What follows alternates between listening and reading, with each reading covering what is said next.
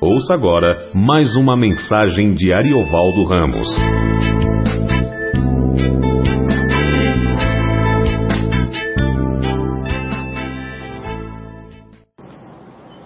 Estende a tua mão para os teus filhos, cujos olhos estão voltados só para si, que não conseguem ver os que estão ao lado.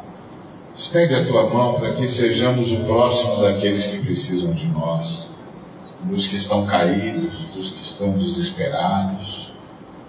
Só nós sabemos do Senhor como o Senhor quer que seja sabido. Por isso estende a tua mão. Estende a tua mão. Recebe também a gratidão.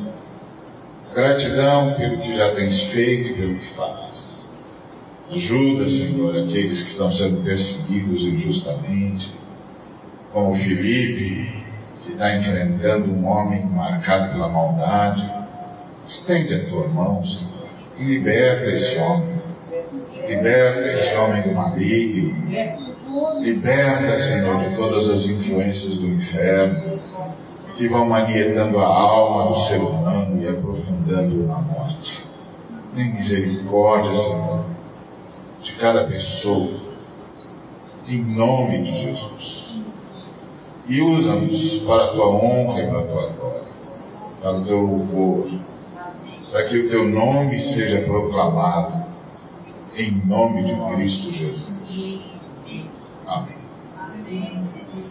Muito bem, nós estamos estudando o Evangelho segundo João e vamos continuar com a graça de nosso Senhor e Salvador Jesus Cristo é, que é sempre viva, presente, apesar de toda a dor. Vargas Llosa, Vargas dizia que andar sobre a terra é andar num vale de lágrimas. E de certa maneira é mesmo. Depois da queda humana, tem sido assim. Andar pela vida tem sido andar num vale de lágrimas. Muita dor, muita angústia, muito desespero, muito medo. E, e justamente por causa disso, esse texto que nós vamos uh, trabalhar, nós trabalhamos parte dele domingo passado, hoje eu quero me ater, uh, domingo passado a gente viu todo o conjunto, mas hoje eu quero me ater só à segunda parte do versículo 10 do capítulo 10. O ladrão vem somente para roubar, matar e destruir. Eu vim para quem tenham vida e a tenham em abundância. Eu vim para que tenham vida e a tenham em abundância. Amém? Obrigado, Senhor, por tua palavra. Mais uma vez, em nome de Jesus, rogamos que ela nos seja ministrada por misericórdia. Que o Senhor, o Espírito Santo, possa falar-nos com uma clareza que lhe é peculiar e que a sua palavra, então, Pai, venha a nós e nos transforme, e nos cure, e nos liberte, e nos leve para o centro da tua vontade, para que só a tua vontade seja feita. Em nome de Cristo Jesus. Amém. Bom, Jesus começou a, a denunciar os maus pastores. Quando ele diz que o ladrão vem somente para roubar, matar e destruir, a gente geralmente atribui isso ao diabo, né? É o diabo que vem, que é o ladrão que vem para roubar, matar e. De certa maneira é mesmo. Mas aqui Jesus, como nós vimos no domingo anterior, estava se referindo aos fariseus, que eram maus pastores e que estavam roubando, matando destruindo o povo de Deus, porque os estava levando para longe da vontade muito longe. Ah, e os estavam levando para a ilusão de que poderiam satisfazer a Deus. A ilusão de que poderiam obedecer a Deus. A ilusão de que poderiam honrar a Deus. Quando eu digo isso, você pode dizer, ué, não é exatamente para isso que nós existimos, para obedecer a Deus, para honrar a Deus e, e para glorificá-lo? E de que ilusão que Jesus está falando então? É que os fariseus mudaram o centro da fé judaica. Os fariseus mudaram o centro da fé judaica. Ah, eles transformaram a lei no centro da fé judaica. A lei é primorosa, maravilhosa, extraordinária. Quando a lei é, é cumprida, facilita muito a vida. Facilita muito a vida de todo mundo. Quando a lei é descumprida, o contrário é verdadeiro. A vida de todo mundo entra em algum nível de conturbação, porque a lei não foi cumprida. É, o exemplo mais simples possível é um sujeito que dirige fora da velocidade limite e provoca um acidente. Ele só provocou o acidente porque ele desobedeceu a lei. Se ele tivesse obedecido à lei, provavelmente o acidente não teria acontecido, gente não teria sido vitimada de uma forma ou de outra.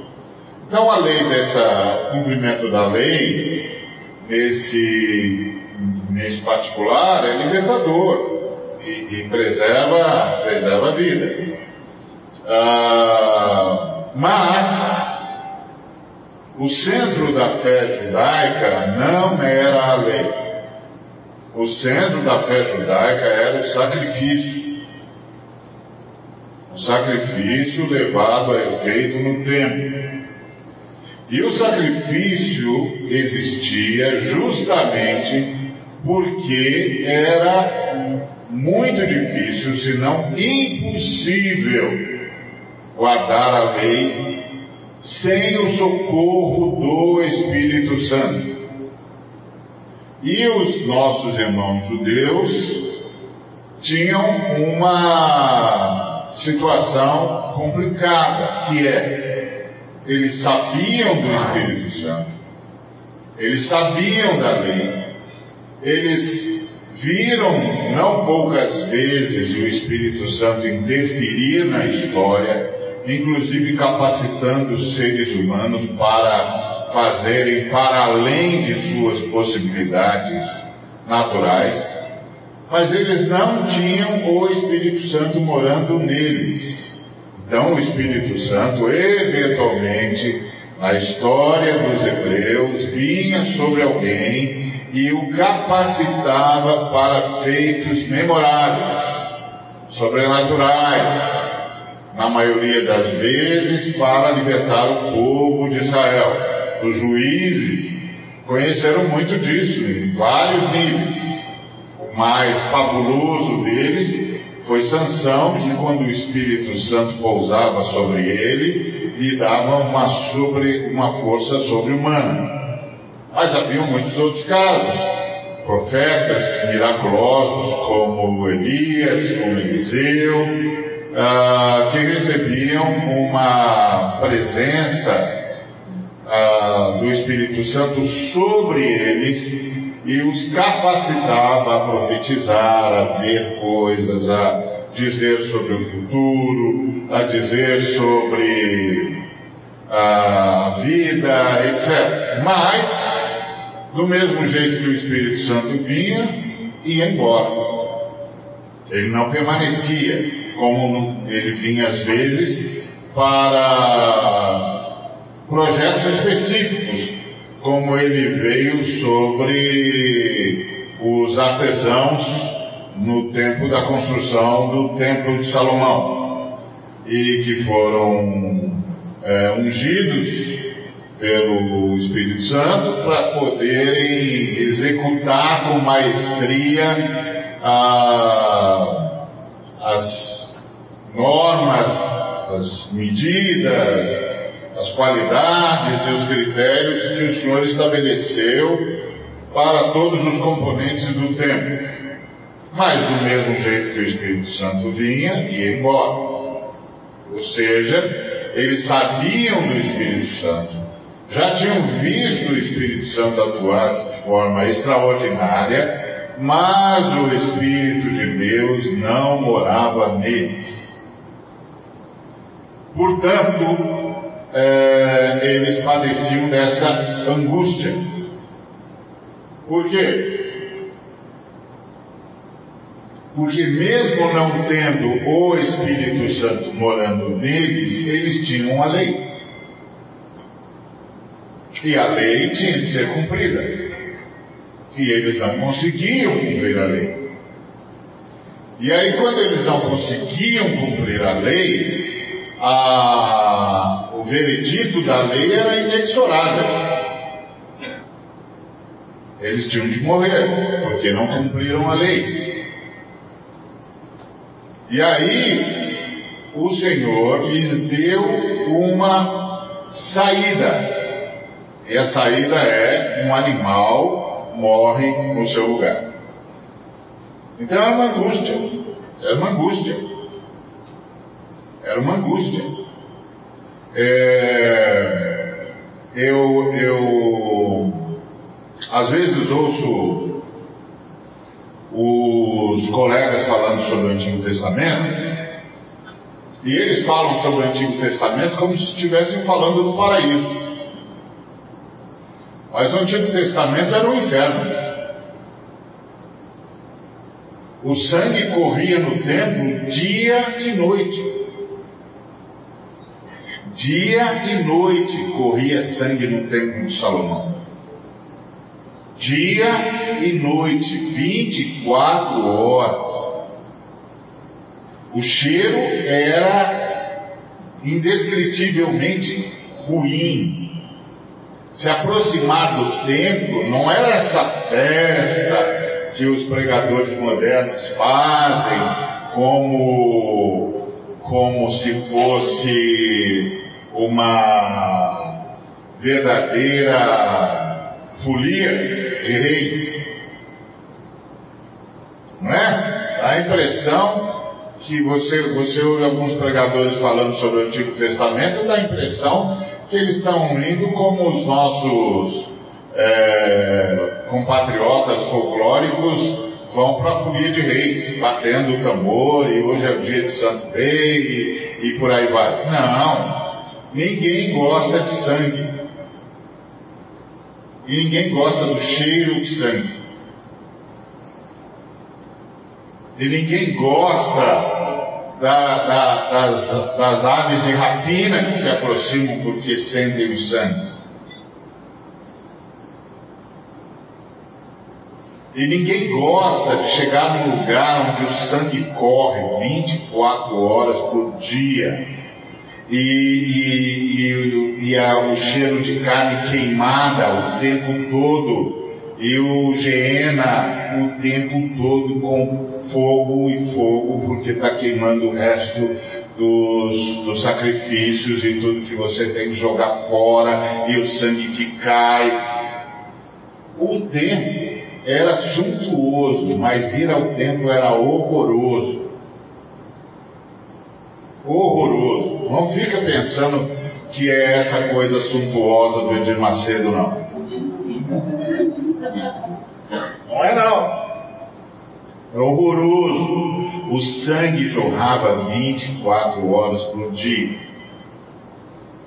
Os animais gritavam, porque os animais sentem o cheiro do sangue, gritam e empacam e não querem continuar.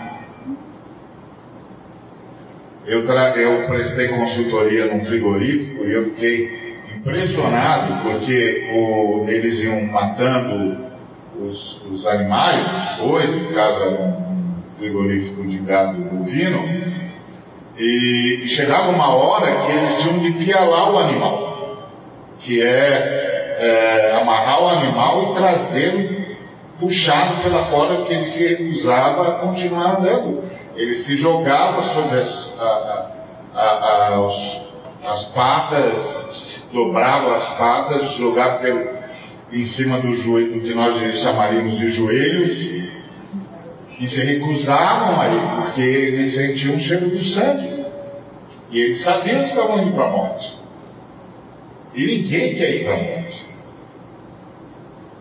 Então o tempo não era esse negócio que os irmãos do, do, gostam de falar. É, eu sei que você gosta de ouvir também essas coisas maravilhosas, porque todo mundo gosta de mentira. Senão mentira não tinha sucesso.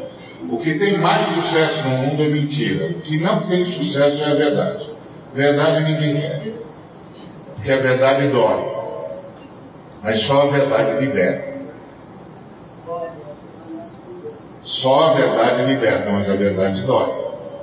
Mentira não.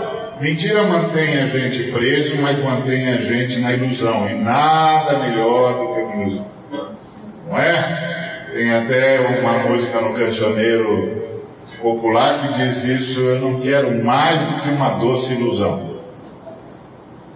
Cansei de, de, de cansei da verdade de que amar é difícil, então uma ilusão é melhor, bem melhor para o meu coração. Eu não quero e não peço nada melhor se uma doce ilusão. É, é assim mesmo que nós somos, mas é Matrix. Eu quero ficar iludido. Sou uma, uma porcaria de uma pilha alimentando uma máquina é, horrorosa qualquer, mas a máquina me dá a ilusão de que eu sou o rei da cocada. Então eu quero ser o rei da cocada, nem que seja com a base da ilusão. E é por isso que esses pregadores são tão bem sucedidos, porque todo mundo adora mentira. Mas no Antigo Testamento não era isso. A vida dos judeus era uma vida de consciência de pecado e de consciência, mas também de consciência de um Deus que perdoava a partir do sacrifício. Você sabe o que é ser uma nação que Deus elegeu, que Deus escolheu para ter consciência de que a humanidade caiu e vive em estado de pecado? Sabe o que, que é isso? Não, né? Não, porque os pregadores não falam isso. Os pregadores dizem que é maravilhoso, e promessa para cá, promessa para lá, e vai dar tudo certo, prosperidade para lá, prosperidade para cá. Eles viviam o tempo todo conscientes do pecado. A lei foi quebrada. A lei foi quebrada. É preciso ir ao templo adorar a Deus. E adorar a Deus era ir pedir perdão.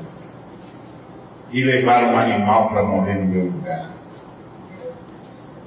Sem derramamento de sangue não há remissão de pecados. Imagina o que, era isso. Imagina o que, era isso. Uma nação chamada a ser absolutamente consciente da queda humana e do quanto isso custou ao universo e quanto isso custou à própria unidade divina, Pai, Filho e Espírito Santo. Entendeu? Então, essa era a vida de Israel. Não é esse filho que os pregadores que a gente gosta de ouvir falam, não. O sangue corria diuturnamente. Diuturnamente. Era um mar de sangue. E é um mar de sangue porque a lei foi quebrada. E era quase impossível não quebrar a lei. Por isso que o camarada ia adorar a Deus. Quando a mulher samaritana disse para Jesus: ah, Nossos pais disseram que se adorava a Deus aqui no Monte Gerizim. Ela não falou o nome do Monte Gerizim, mas ela estava apontando para o Monte Gerizim, onde tinha o templo alternativo, o templo do, do, das tribos do norte, o reino de Israel, as dez tribos que se separaram depois que Salomão morreu e o, e o reino dele foi dividido entre o filho de um dos seus, um dos seus é, assistentes e o seu filho. E, então o pessoal do norte montou um templo alternativo no Monte Gerizim, um monte com muitos significados para o povo de Israel, inclusive com mais significado do que a própria cidade de Jerusalém, e ele então montou lá o, Monte Gerizim um templo para o pessoal ir lá adorar, e dividiu a classe sacerdotal, uma classe sacerdotal ficou em Israel, outra é, em Jerusalém, outra foi para Gerizim, até que os assírios acabaram com a festa ah, e levaram todo mundo para o cativeiro e destruíram tudo, e sobrou o resquício desse templo, as ruínas desse templo, na época de Samaria, que é para onde a mulher aponta. Ela disse: os nossos ah, rabinos, nossos mestres, disseram que a gente devia adorar ali no monte, naquele monte, o Monte Gerizim. Vocês dizem que é em Jerusalém. Ou seja, ninguém sabe onde é que se deve adorar a Deus. E eu já disse isso aqui, vou dizer de novo. Adorar a Deus para Israel, para os judeus, não é sair cantando. Nós é que somos assim. Vamos adorar a Deus. Então todo mundo vamos adorar a Deus. Não é? Já está todo mundo cantando e vem os irmãos para frente. Uma beleza. Mas no velho Israel, adorar a Deus era ir pedir perdão no templo. Então, quando Deus disse para a mulher: Você tem um problema para resolver com Deus, minha filha. E ela, ela então estava dizendo para ele: Eu sei que eu tenho um problema para resolver com Deus, mas ninguém sabe onde é que se resolve isso. Nossos mestres disseram que é no Monte Gerizim. Vocês dizem que é em Jerusalém, então ninguém sabe. Aí Jesus disse: Sabe sim, senhora, é em Jerusalém.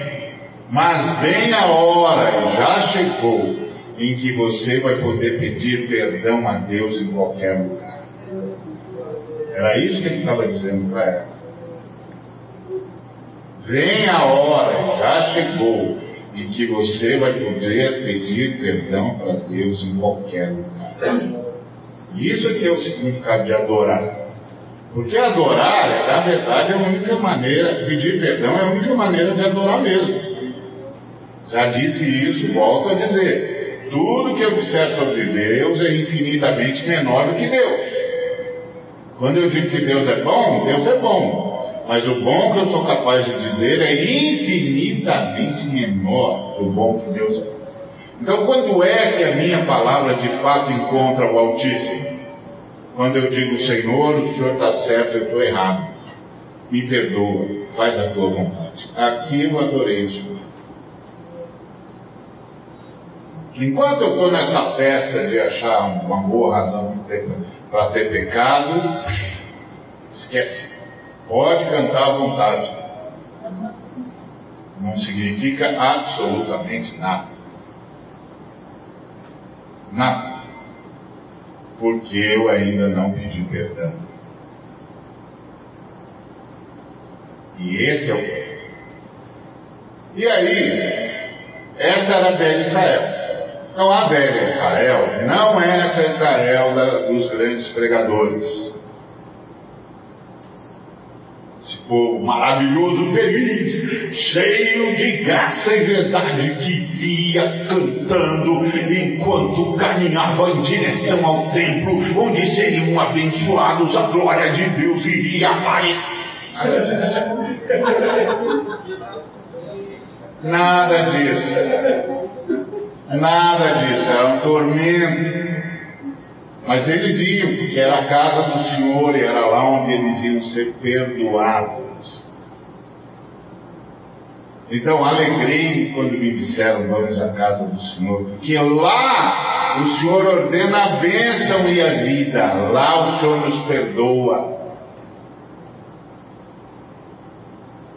Lá o Senhor se derrama sobre nós e nos abençoa como orvalho do irmão, como o óleo que desce da cabeça de Arão até as suas barbas, passa pelas suas barbas e vai até a orla dos seus vestidos. Lá quando nós oferecemos holocausto e o sumo sacerdote entra no Santo dos Santos e a luz e a fumaça branca é levantada dizendo: O Senhor nos perdoou.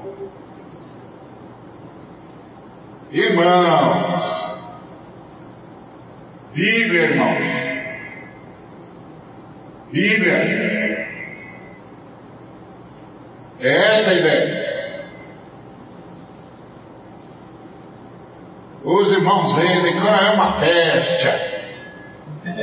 Não é? Alegrei-me quando me disseram. Não, não era assim não, meu. Eles cantavam, mas não cantavam porque iam ser prósperos, maravilhosos, porque iam ser perdoados. Pecado, a consciência de pecado pesava sobre eles, de manhã, de tarde, de noite. Eles foram um povo chamado para ter uma consciência que o restante da humanidade não tinha. E que consciência que o restante da humanidade não tinha. Pecamos contra o Deus eterno contra o Deus vivo. Nós pecamos contra Deus. Nós fomos expulsos do jardim, a nossa espécie caiu. Nós fomos banidos da presença do Altíssimo. Mas um dia, lá em Ur dos Caldeus, um homem nômade ouviu uma voz: Abraão, Abraão, Abraão, sai da tua parentela, sai da casa do teu pai e vai para o lugar que eu te mostrarei. Em ti serão benditas todas as famílias da terra o Eterno veio nos buscar. O Eterno veio buscar a humanidade. Começa a grande caminhada da redenção. E aí o Senhor forma um povo que tem plena consciência do que foi que aconteceu com a humanidade e que tem a lei o tempo todo diante de si, dizendo: vocês pecaram, vocês pecaram, vocês pecaram. E para que vocês não morram, um animal tem que morrer no lugar de vocês. Isso era o Antigo Testamento. Ok? Então, agora que vocês sabem, agora nós podemos falar sobre Jesus. Sobre por que, que eles esperavam tanto o Messias. Porque eles sabiam que tudo aquilo era provisório.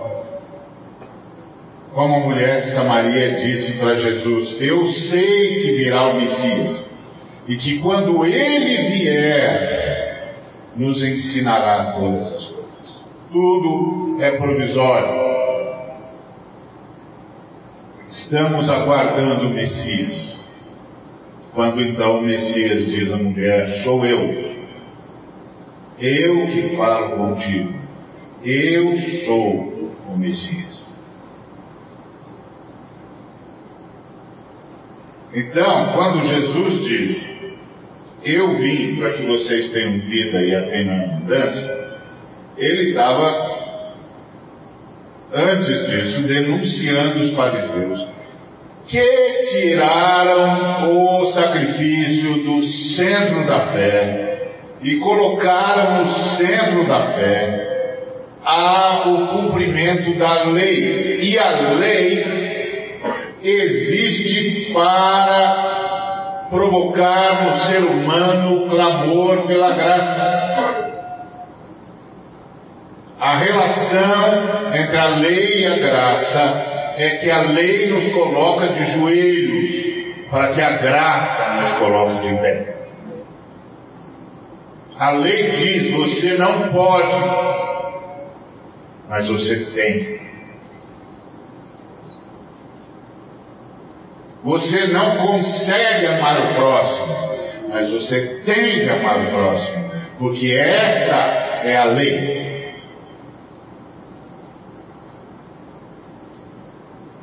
Os hebreus não tinham saída, eles não conseguiam. Então eles tinham de estar o tempo todo indo ao templo pedir perdão.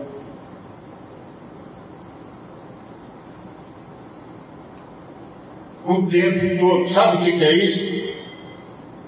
Isso deixaria o nosso, o nosso, é, é, os nossos psicólogos escandalizados. Deixaria Freud horrorizado um povo com, com sensação de culpa o tempo todo. O Freud dava um tiro na cabeça. Se, se, e ele era judeu, imagina de onde ele tirou essa notícia. Aí você entende por que, que o Freud escreveu o que escreveu e com quem, contra quem ele estava escrevendo. Estava escrevendo contra a sua fé, contra a fé dos seus pais. Ele estava tentando escapar da injunção do pecado sem correr por vencidas. Mas como a maioria de nós não sabe disso, a gente pensa que ele está inventando a roda. Não, ele não está inventando a roda. Ele está tentando escapar da culpa genealógica que vem de geração em geração a consciência de que pecamos contra Deus. Você acha que é fácil viver assim? Então volte para a Bíblia e leia os Salmos. Os Salmos não dizem o que você vê.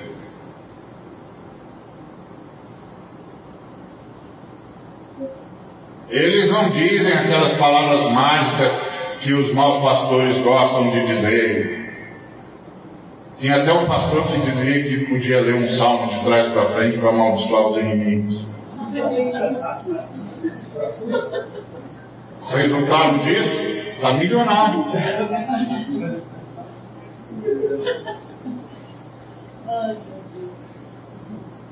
Porque fica milionário, todo mundo que mente fica milionário. Tem gente que fica melhorado falando a verdade também, não estou transformando isso em ética. Mas se você souber mentir, não tem jeito.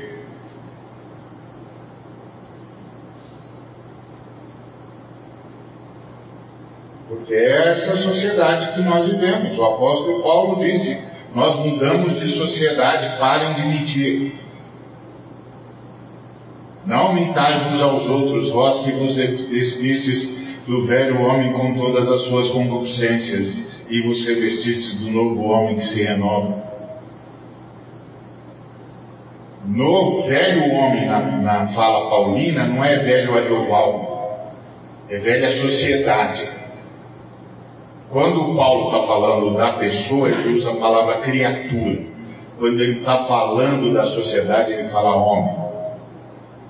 Então, velho homem é velha sociedade, novo homem é nova sociedade, que é a igreja. Então ele está dizendo: vocês se despiram da velha sociedade e vocês se revestiram da nova sociedade. Na velha sociedade não tem como vencer, como viver sem mentir. Agora, vocês não estão mais na velha sociedade, não mintam mais.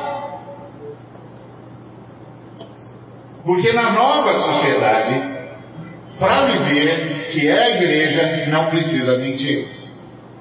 Pelo menos não deveria precisar. Então, isso era Israel. Isso era Israel. E de quando em quando esses camaradas desobedeciam Deus. E aí Deus tinha de feri-los.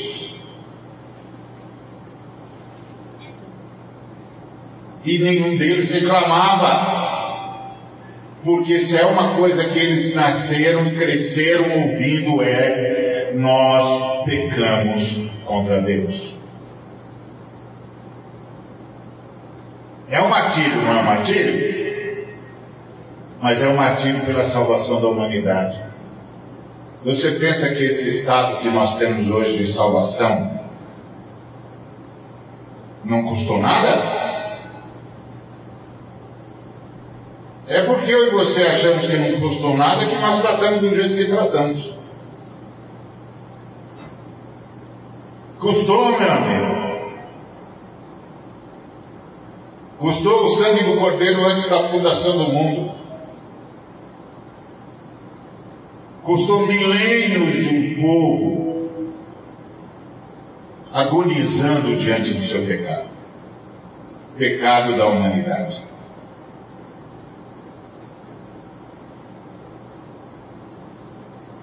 E, e, e, sem reclamar, porque essa é a verdade, nós pecamos contra Deus. Então isso era Israel. E isso era dentro. E aí Jesus vira para os fariseus e diz: Vocês estão mentindo. Vocês estão dizendo que não precisa do sacrifício vocês estão dizendo que é possível cumprir a lei sem a graça de Deus, sem a saída que Deus deu aos homens, que é o sacrifício.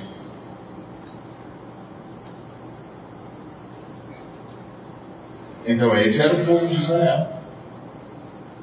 Um povo com, nas costas com peso da consciência da queda. Isso é uma, é uma situação dura. Dura. A alegria do povo de Israel era a alegria de ter uma saída para a situação de pecado.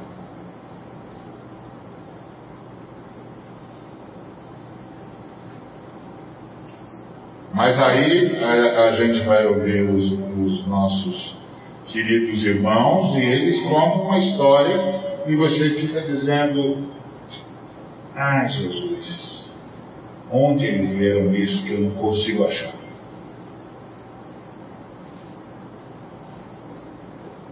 Onde eles leram isso Em que lugar que está que eu não consigo achar? Não está. Não está alegria, alegria do perdão. E o perdão custa sangue.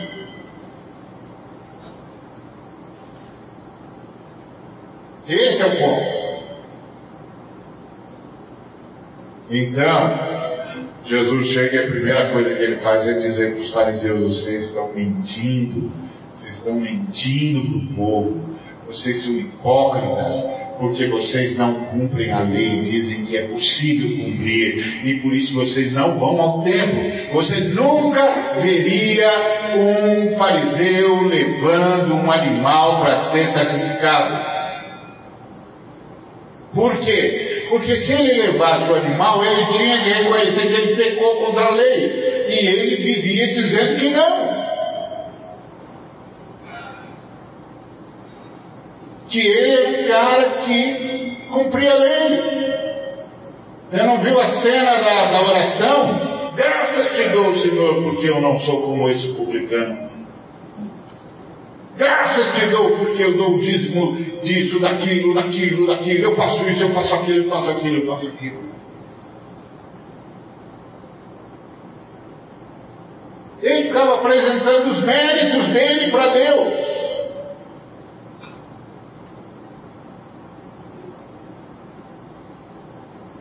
Hipócrita, mentiroso, não tem mérito nenhum.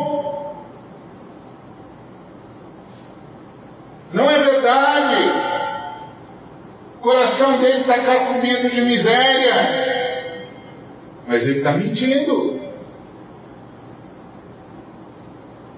Está mentindo.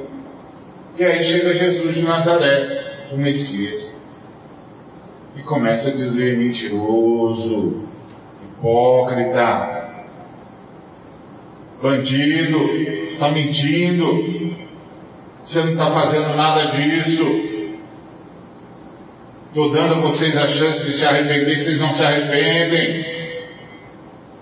E vai rompendo com os fariseus. Bom, sobre essa questão da ruptura veremos em outra ocasião, senão uh, eu entro lá não saio mais. Mas uh, essa é assim que começa a conversa de Jesus. Então agora você sabe do que é que Jesus está falando. De um povo que tem consciência de pecado e não sabe o que fazer com isso. Porque vai, mata o animal e já volta pecando. Imagina, o cara pegou o animal, e nem, nem pegou, né? Porque Anás subverteu o, templo e montou um negócio no lado dos gentios, aquele negócio lá que Jesus expulsou os cambistas e soltou os animais e, e derrubou as mesas, aquilo lá era de Anás, Anás era um bandido. Quando os romanos decidiram que descobriram que os judeus só, só obedeciam o sumo sacerdote, eles decidiram que eles decidiram que eles iriam colocar o sumo sacerdote. Mas o sumo sacerdote tinha que ser da tribo de Levi, então não podia ser de qualquer jeito. Aí acharam Anás, que era um sujeito ladino e populista. E aí ele se tornou o primeiro sumo sacerdote. Ele ficou 15 anos sumo sacerdote, depois o, o general Crato Valério é, o destronou, é, botou um outro camarada como sacerdote que também não era, era subserviente aos romanos, mas o Anás mexeu, mexeu os pauzinhos lá e, e, e, ele botou a família de novo. Então cada um dos cinco filhos que ele, teve, que ele tinha foi sumo sacerdote, depois um neto dele foi sumo sacerdote e finalmente o genro Caifás sumo sacerdote, mas ele ficava governando tudo. E aí a família dele ficou muito rica. E a família dele ficou muito rica porque ele tomou o adro dos gentios e fez aquele negócio todo. Por isso que Jesus chega lá e vai chutando tudo. Aquilo era negócio de Anás.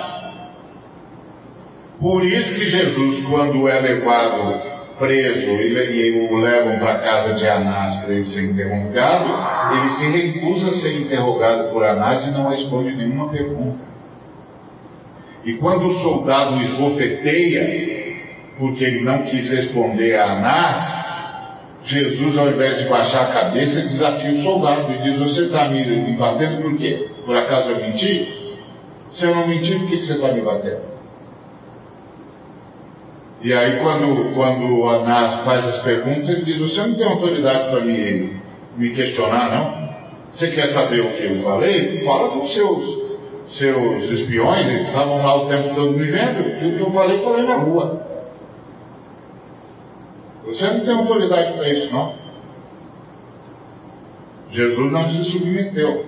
Mas vai dizer isso hoje. Vai dizer isso hoje. Você apanha. Porque os maus pastores precisam de gente subserviente. Quanto menos autoridade espiritual, ética e moral você tiver, mais de gente subserviente você vai precisar. Se você tiver autoridade espiritual, ética e moral, você não precisa de nenhum subserviente. Todos vão reconhecer que você tem autoridade para dizer o que está dizendo. Você não precisa escravizar ninguém. Então, esse era o problema dos fariseus. Aí Jesus disse: Eu vim para que vocês tenham vida e a tenham em abundância. Aí, a partir daí, você entende o que Jesus está dizendo. Primeiro, eu vim para que vocês não vivam mais massacrados pela consciência de pecado. E esse é o primeiro ponto. A fé cristã não é uma fé sobre o massacre da consciência de pecado. A fé sobre o massacre da consciência de pecado é a fé judaica. Porque a fé judaica não tem saída. Porque recusou o Messias.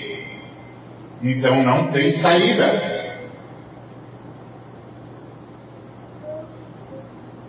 Então eles vivem sob a consciência de pecado e não tem saída. A fé cristã vive sob a consciência do perdão.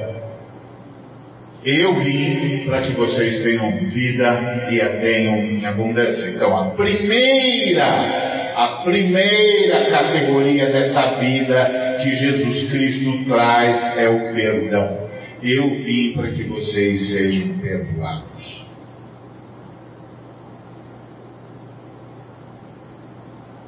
perdoados.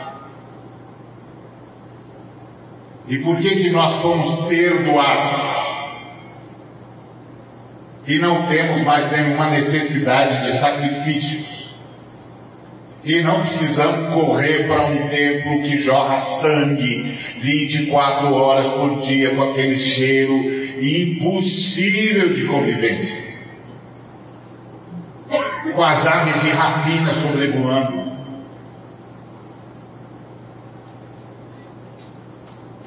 Por quê?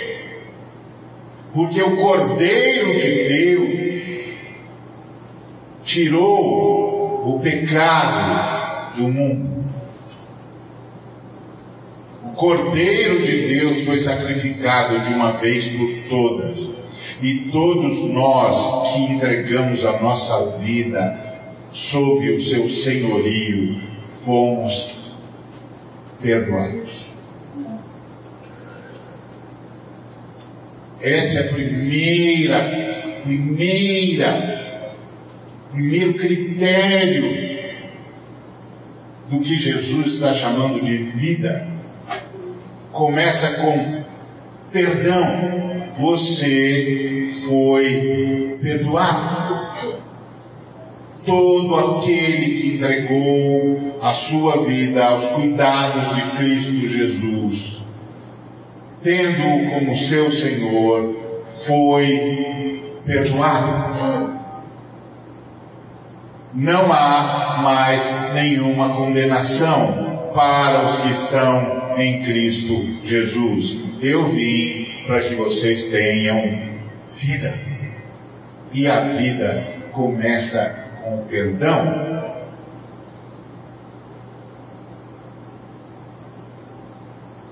Entendeu? Então, pensa com a categoria do judeu que está há três mil anos esperando por perdão. Na verdade, quando Jesus chega, estão aí há quatro mil anos esperando por perdão. Por cessar a matança, parar de matar cordeiros, aves, parar de ter o aguilhão da lei o tempo todo apontando para si, dizendo: Você quebrou a lei.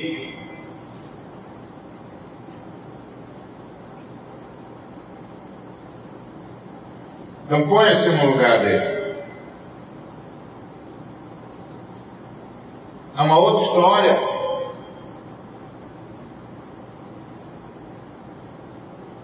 É uma outra história. História dura. Porque é a história da humanidade. Eles carregam sobre si a consciência do pecado humano, que nenhum outro povo tinha. Por isso, quando Nadab e Abiú queimaram fogo estranho diante de Deus, e Deus matou a Nadab e Abiú, filhos de Arão, Moisés virou-se para Arão e disse: Nem uma lágrima, nem um luto, nem uma lamentação. Os seus filhos sabiam que não podiam queimar fogo estranho diante de Deus. Não lamentem, não chorem, não fiquem consternados. Vocês sabiam.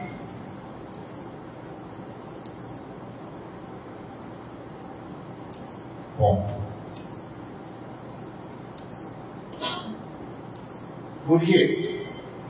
Porque a humanidade pecou.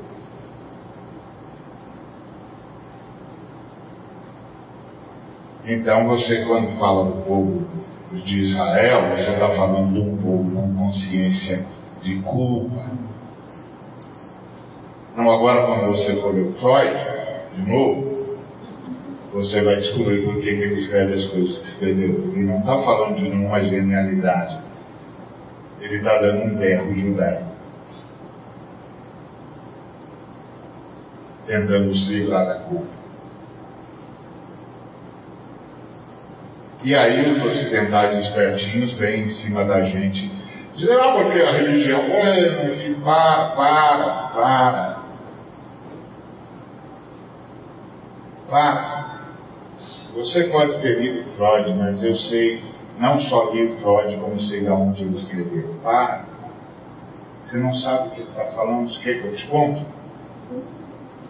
Você não vai aceitar, né? Você acha que pastor é tudo burro? Então. Eu não vou falar para você, você não se sentir humilhado intelectualmente por um bobo de um pastor. Eu não vou falar para você. Mas eu li, eu li, eu li, eu sei o que você está falando. Eu li todas essas obras aí. Mas tem uma coisa, filho, eu sei de onde ele escreveu. Você não sabe, mas eu sei. Eu sei porque ele escreveu assim. Quando ele fala do pai do quê? Quando ele fala? O pai do quê? Pois é. Esse é um caso típico, em que ele está mostrando o desespero da culpa. E precisa achar um jeito de escapar disso. E não tem. Porque não tem o Messias. Então, se você não pode matar Deus de um jeito, você mata do outro.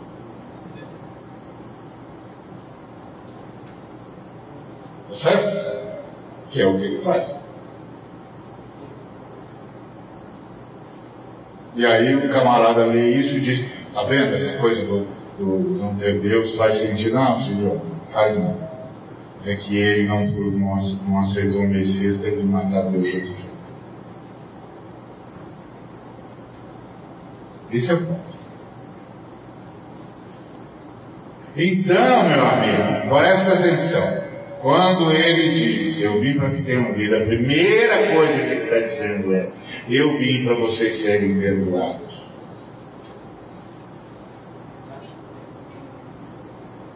Quando a mulher samaritana está falando com ele, que é um dos, dos é, diálogos mais intensos que tem na Bíblia, e que quase nenhum de nós trabalha, porque a gente fica trabalhando naquela, na primeira fase, é, é, se você soubesse qual é o presente de Deus e quem é que fala com você, você que me pediria e me daria água viva, a maioria absoluta dos pregadores fica ali. E aí oferece água viva e tal. Tá certo. está nada errado, é isso aí. Mas aquilo ali é o princípio da conversa, não é o fim da conversa. Não é o fim da conversa. E o pessoal ainda lê com um jeitão machista, aí, aí é uma desgraceira. Porque eles já abordam a mulher como uma meretriz, bandida, safadinha. E vão para cima dela. E aí não consegue pregar o evangelho, porque a mulher é uma mulher cansada. Uma mulher que teve cinco maridos não é uma meretriz. Ela casou cinco vezes. Pelo contrário, ela é uma mulher extraordinária. Porque um montão de homem quis casar com ela. Certo? Devia ser uma deusa de beleza a mulher. Cinco homens quiseram ela. Mas cinco homens a repudiaram. E por que, que é repudiada? E aí ela decidiu estar com alguém e acabou. Por que, que é repudiada? Repudiaram porque ela era um traço, porque ela era uma pecadora? Não, repudiaram-na porque era uma mulher independente. Que naquela época era impossível de imaginar uma mulher. Uma mulher independente é como dizer que o sol não vai nascer amanhã. Não pode haver uma mulher independente, mas ela era. Então, uma mulher ficava questionando: que homem que aguenta uma mulher que questiona? Hoje já não aguenta, naquela época não aguentava mesmo. As mulheres daquela época não olhavam para os homens, não dirigiam a palavra para os homens, olhavam para o chão, como as mulheres muçulmanas. Não questionavam os homens. Basta você ver o, o diálogo dela com Jesus, porque ela questiona ele de cara. Mas por que, que você está pedindo para mim? Eu sou samaritana, você é judeu, qual é a sua intenção? Aí Jesus já imediatamente apela para Deus. Opa, se você conhecesse o presente de Deus e soubesse quem eu sou, você me pediria e daria, e eu te daria água viva. Ela imediatamente entende que ele está falando de coisas espirituais e diz: Eu não estou entendendo você porque o poço é fundo, você não tem como é, pegar água, a menos que você seja maior que Jacó, nosso pai, que nos deu esse poço. E ele diz: Eu sou mesmo. Porque quem beber da água desse poço volta a mas quem beber da água que eu der nunca mais terá sede, pelo contrário, a água que eu lhe der será uma fonte dentro do seu coração, jorra pela vida eterna. É, ela está dando cheque toda hora em Jesus e Jesus saindo do cheque, impedindo que se torne cheque-mate.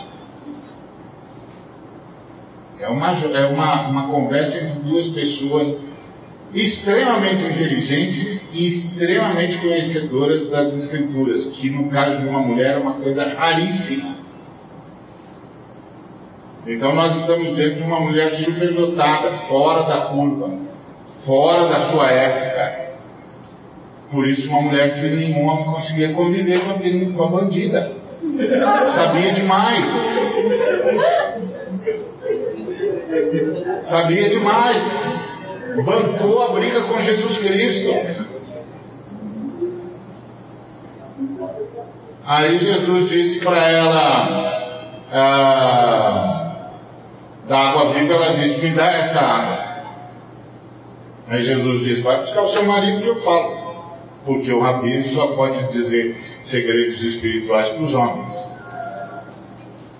Aí ela diz, ah, não tem ninguém que fala por mim não. Se quiser falar, fala comigo. Deu outro cheque em Jesus. Aí Jesus dá um checkmate. Eu sei, você já foi casada cinco vezes, mas agora você não está no nosso casamento, eu sei disso. Aí ela diz, opa, checkmate, o senhor é profeta. É verdade, eu estou contra a lei. Então, também, ninguém sabe onde é que compra a lei. Ó, brilhante, brilhante. A gente não vê porque a gente é machista, então a gente não consegue acreditar que as mulheres podem ser brilhantes, que o Espírito Santo não faz acepção de gênero. E uma má notícia para os homens. Ele não faz medo. Ele consegue, ele dá dom para as mulheres, faz elas serem tão brilhantes quanto mais. É chato, eu sei que é chato. É muito chato. Mas ele faz isso mesmo. De lá para cá, Ah, ele parece estar investindo mais ainda. Né? Isso eu já reclamei para ele. Falei, o senhor só investe nas irmãs? O senhor precisa investir nos meninos também. Só investe nas irmãs? Eu vou lá com 11 candidatos para serem missionários, só dois são homens. Eu falei, Jesus, quem que é? O senhor não está mais investindo nos homens para o trabalho? Estou precisando de uns caras que carreguem tora aqui, Jesus.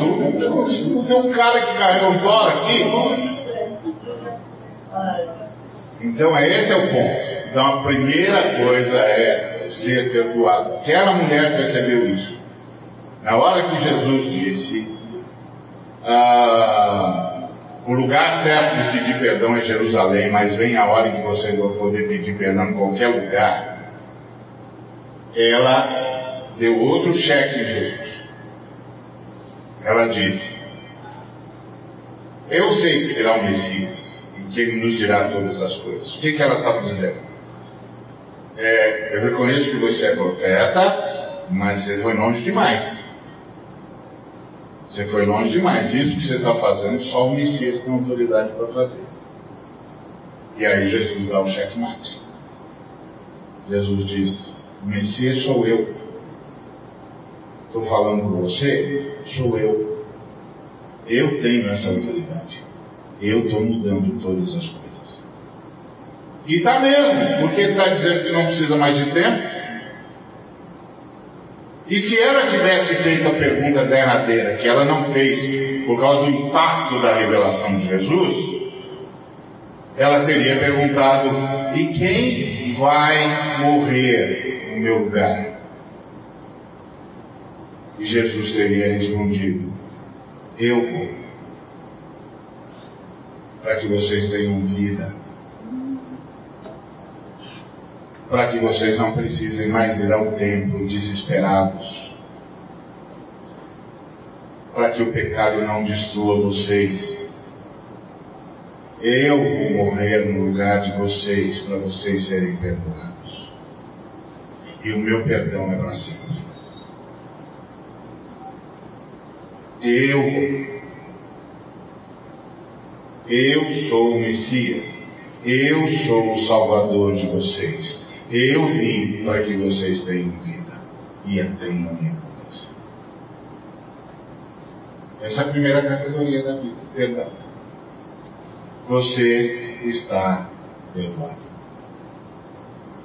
Não importa o que aconteceu na sua vida. Não importa quantas besteiras você fez. Que você deve ter feito. Eu sei que você é muito melhor do que eu, mas você também deve ter feito. Não importa. Você está perdoado. Você está perdoado. Porque o Cordeiro de Deus morreu no seu lugar. De uma vez por todas. E de uma vez para sempre. Ok? Mas, claro que você poderia dizer para mim, é verdade, Ari. Entretanto, o perdão, o judeu também conseguia com o cordeirinho. É, o perdão conseguia, a ressurreição não.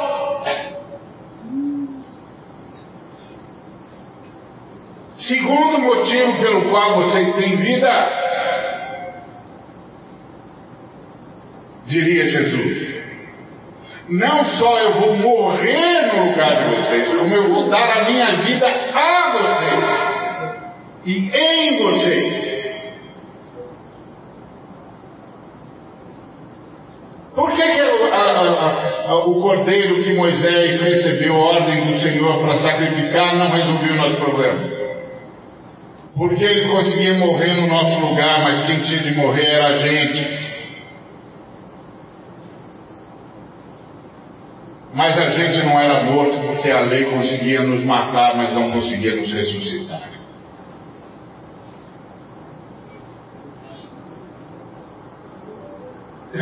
Jesus não. Jesus não só nos matou, como nos ressuscitou. Esse é o segundo motivo pelo qual nós temos vida. Cristo ressuscitou e eu ressuscitei com ele, você também. Nasci de novo, você nasceu de novo. É como se eu chegasse para o Pai Eterno e dissesse, Pai, eu queria tanto viver com o Senhor. Ele disse, eu também, eu quero, a coisa que eu mais quero é viver com você. Então por que a gente não consegue? E olha para você, meu jovem. Olha para você. Com essa natureza que você tem aí, cheia de eu, se eu me aproximar de você, você, você é aniquilado. Então eu não posso me aproximar de você, senão eu te aniquilo. Aí eu digo para ele, então o que eu faço? Ele diz, morra.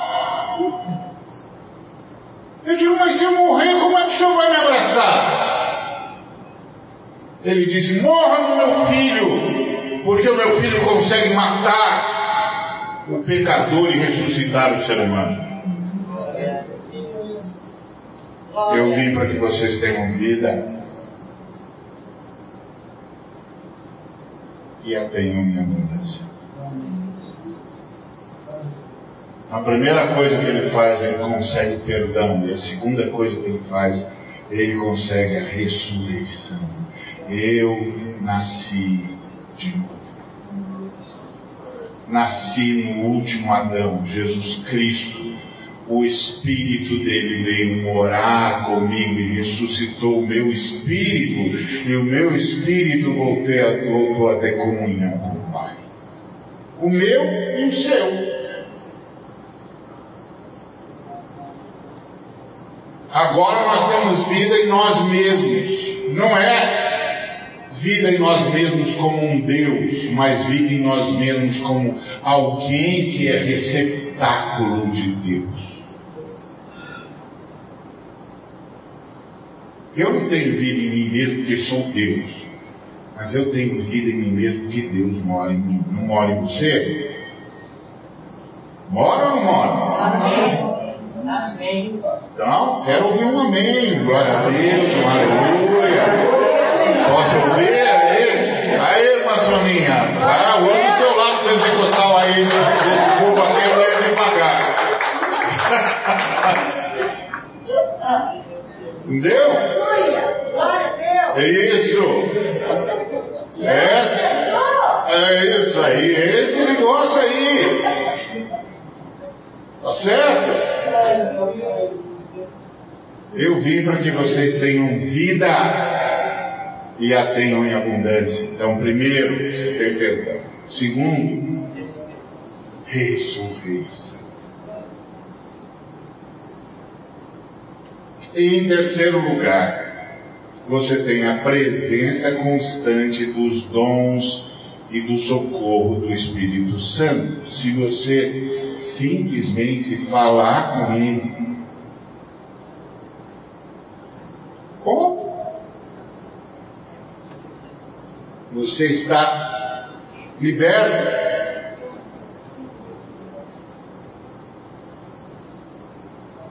O adversário não pode mais aprisionar você se você entregou a vida ao Senhor Jesus. Porque entregar a vida ao Senhor Jesus é ser perdoado. nenhuma condenação há para os que estão em Cristo Jesus.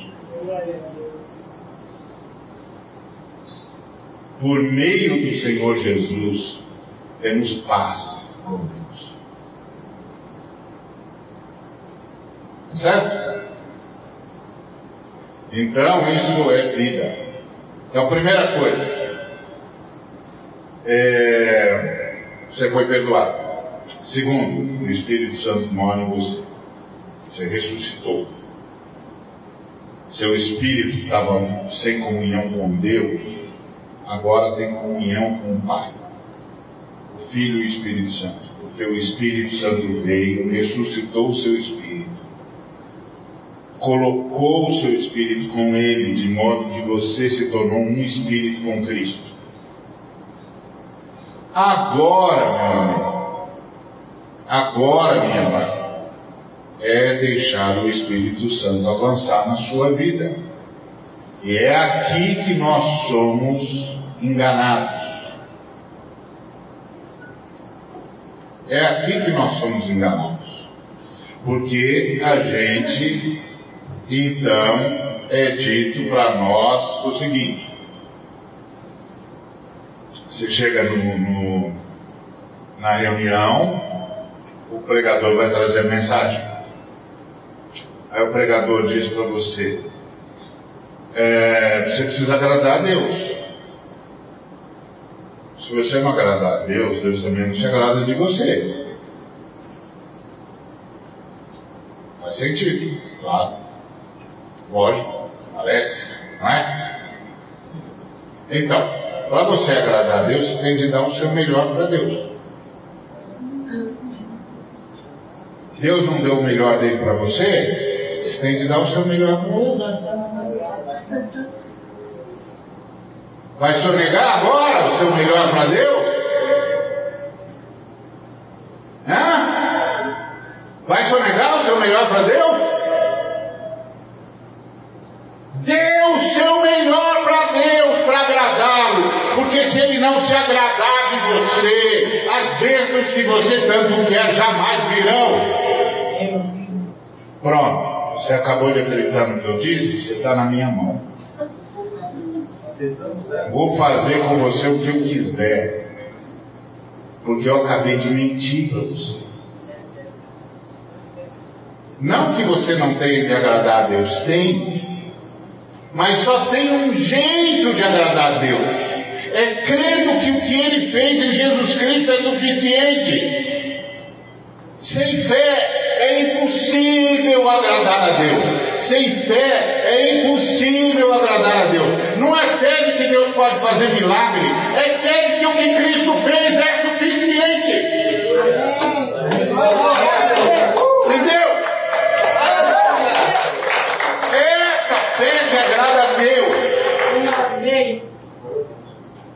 Eu estou salvo porque Cristo morreu no meu lugar. Eu estou vivo porque Cristo vive em mim. Entendeu? Agora, se você cair na fantasia do diabo, aí você vem para a reunião cheio de pecado, porque você caiu na fantasia do diabo, aí você é a presa mais fácil do mundo. Porque eu sei o que você fez no verão passado. Tá certo? Eu sei o que é que estava visitando a sua cabeça. Eu sei para onde você dirigiu os olhares. E você está com vergonha de pedir perdão a Deus de novo.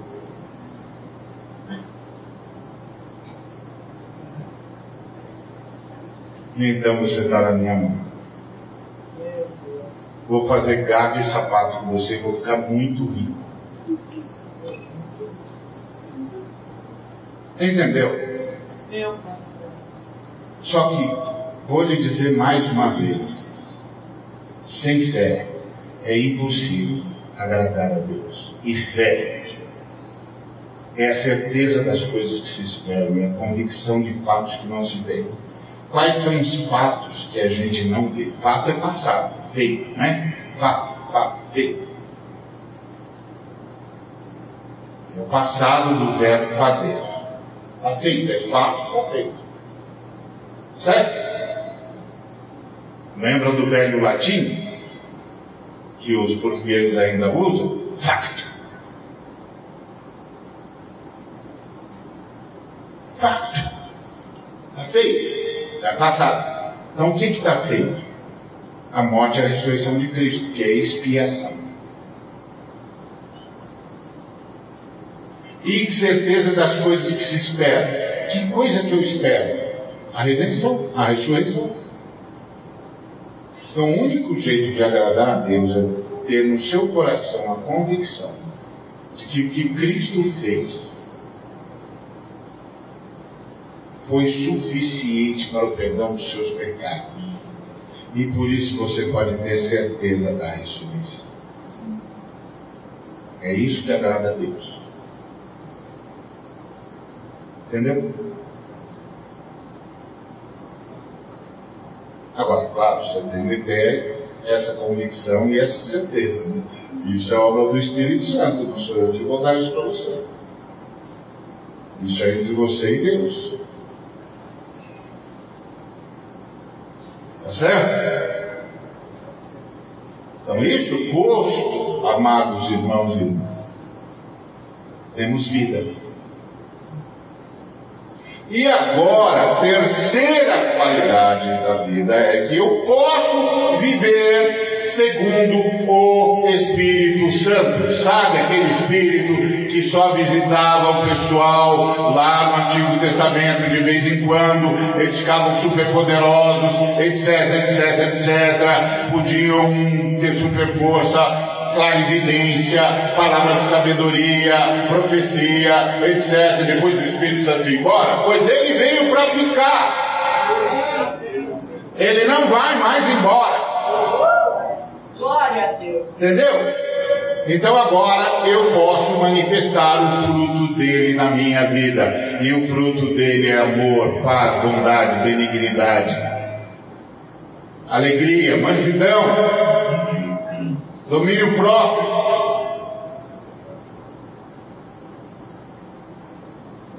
Mas para isso, tem uma coisa que eu tenho de fazer. É reconhecer que sou necessitado do Espírito Santo. sem mim, nada podeis fazer. Você não pode ver dinheiro, que você fica com pensamentos já mamônicos. Sem Cristo você não vai conseguir, você tem que chegar para Ele e dizer: Jesus, eu sou um sujeito aprisionado às questões materiais e sem o Senhor eu não consigo sair disso faz a tua obra na minha vida. Você não pode ver mulher?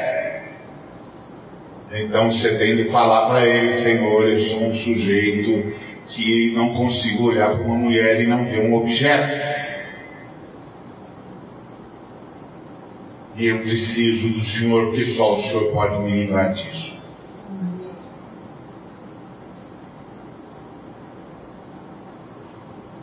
Você não pode ser é, é, a, como é que chama?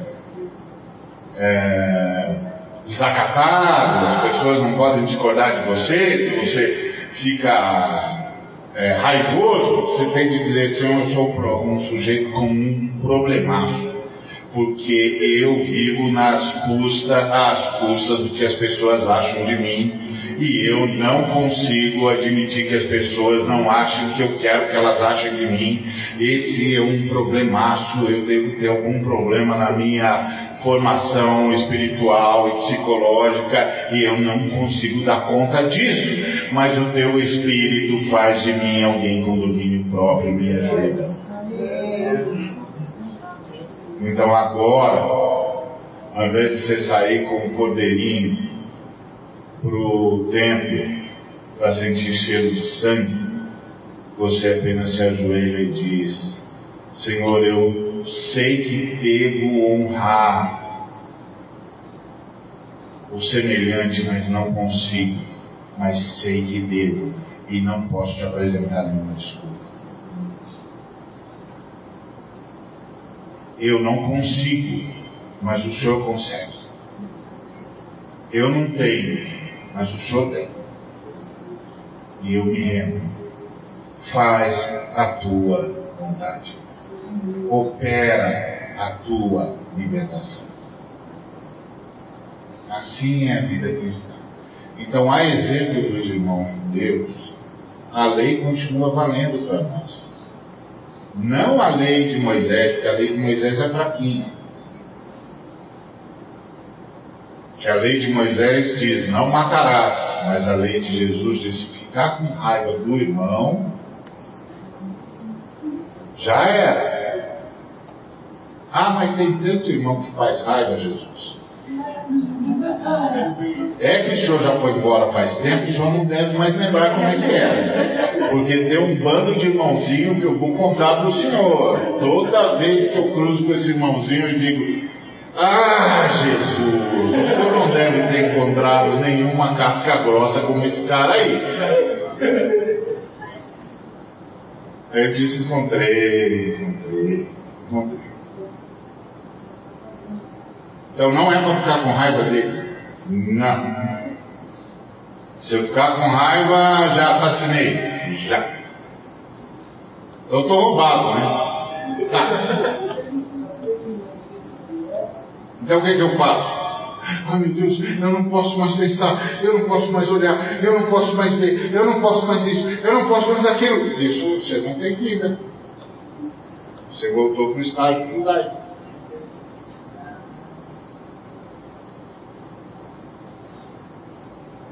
Então o que, que você faz? Se rende. Se rende.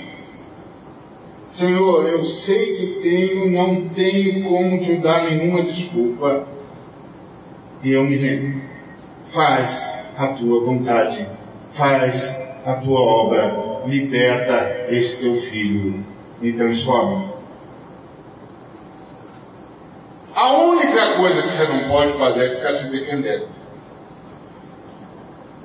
É, mas também não sou só eu. Também olha lá como é que a pessoa olha para mim. Também eu não tenho culpa de ter nascido bonito. É, também, para com isso, pelo amor dos meus filhinhos. Para com tanta bobagem. Apenas admite que você é pecador. É isso aí. Seres humanos são pecadores e só o sangue de Cristo resolve isso com Deus e só o Espírito de Deus, pelo sangue de Cristo, resolve isso em você. Isso é vida. E vida em abundância. Aí você passa a ter o fruto do Espírito. Aí você ama, é cheio de paz, de alegria, de bondade, de benignidade, de mansidão, de fidelidade, de domínio próprio, de longanimidade. Mas isso, querido, isso, irmão, só pelo poder do Espírito Santo. Então eu vim para que vocês tenham vida. Uma pessoa salva é uma pessoa que Jesus entra para curar o seu espírito, ressuscitar o seu corpo e consertar as suas emoções. É uma pessoa salva, é uma pessoa com um espírito retomado por Deus, é uma pessoa com a certeza da ressurreição e uma pessoa onde o Espírito Santo está consertando as emoções e as percepções de si mesmo e transformando em pessoa cada vez mais parecida com Jesus, o que vai levá-lo a vencer os seus traumas pessoais, a perdoar quem tiver de se perdoar e a viver com quem tiver de viver e a amar a quem tiver de amar. Vai ser uma pessoa sadia espiritual, emocional e fisicamente. Fisicamente espera pela ressurreição.